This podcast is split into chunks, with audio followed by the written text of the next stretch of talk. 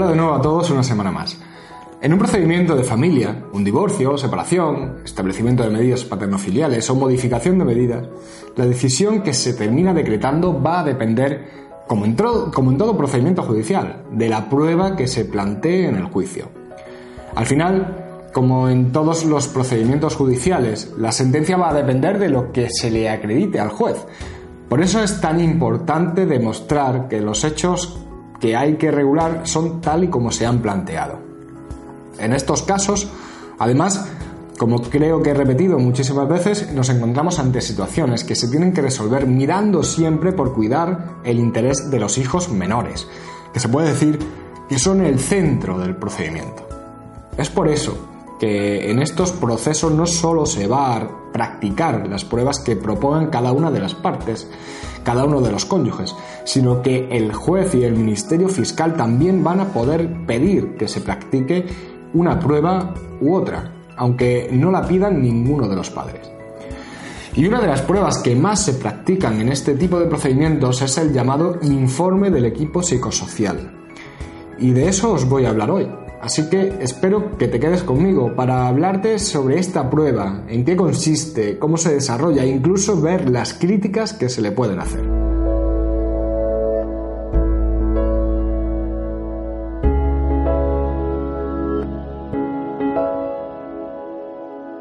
Bueno, antes de entrar en el tema de hoy, el informe de los equipos psicosociales, como siempre, voy a presentarme.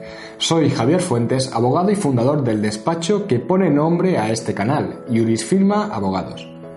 El informe psicosocial, como ya he adelantado al comienzo, es una de las pruebas que más se están empleando últimamente en los procedimientos de familia y que tiene como principal objetivo aclarar al juez la verdadera situación familiar de los propios cónyuges, de los hijos, y facilitarle de esta forma las decisiones que tenga que adoptar, especialmente el tipo de custodia o a quién debe dársele en el caso de la custodia monoparental de un, de un solo progenitor. En esto, sobre todo en los casos en los que se está discutiendo si se debe establecer la custodia compartida, suele ser muy frecuente que el juez recabe este tipo de informe para ver si ambos padres son capaces e idóneos para tener la custodia.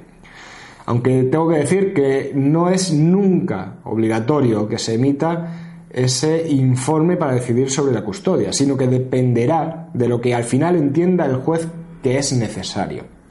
Bueno, otra cuestión que hay que tener presente es que este tipo de prueba aunque no se puede decir realmente que sea una prueba pericial, sí se trata como si lo fuera a la hora de valorarla, o por lo menos así lo ha determinado el Tribunal Supremo en bastantes sentencias. ¿Qué implica esto? Pues que su contenido se tiene que tomar como el informe emitido por un especialista, pero que no vincula al juez en la decisión que se tome. Aunque lógicamente, si el juez se aparta de su contenido, sí tendrá que justificar por qué se ha desviado de lo que dice ese informe. Estos informes se tienen que tener como una ayuda para el juez a la hora de decidir, pero que no son los que tienen que decir cuál es el régimen de custodia que tiene que establecerse, sino solo si a juicio del equipo técnico los padres son capaces e idóneos para ejercer la custodia. Por otra parte, también significa que se puede citar a los miembros del equipo técnico que emiten ese informe para poderle preguntar sobre él y para que aclaren cualquier aspecto del informe. Dicho esto, entrando en cómo es un informe de este tipo, hay que tener en cuenta que este tipo de informes se realizan por un trabajador social y un psicólogo, teniendo cada uno unas funciones distintas. El trabajador social tiene que analizar cuál es el entorno familiar y particularmente el entorno de cada uno de los miembros de la familia, ver su situación económica, laboral, la propia educación, mientras que el psicólogo se enfoca en profundizar sobre si los padres son idóneos o aptos para ejercer la custodia.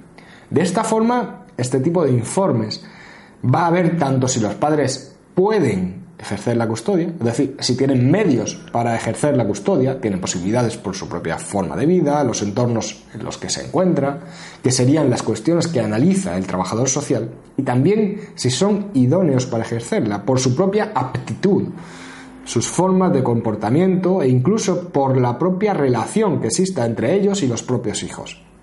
Y para llegar a esas conclusiones, los miembros del equipo se tendrán que entrevistar con todos los miembros de la familia.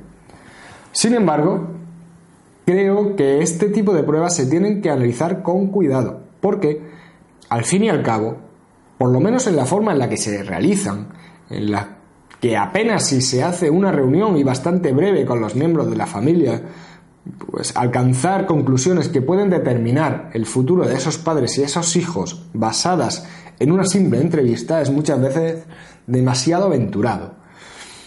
Y esta es una de las mayores críticas que se hacen a este tipo de informes.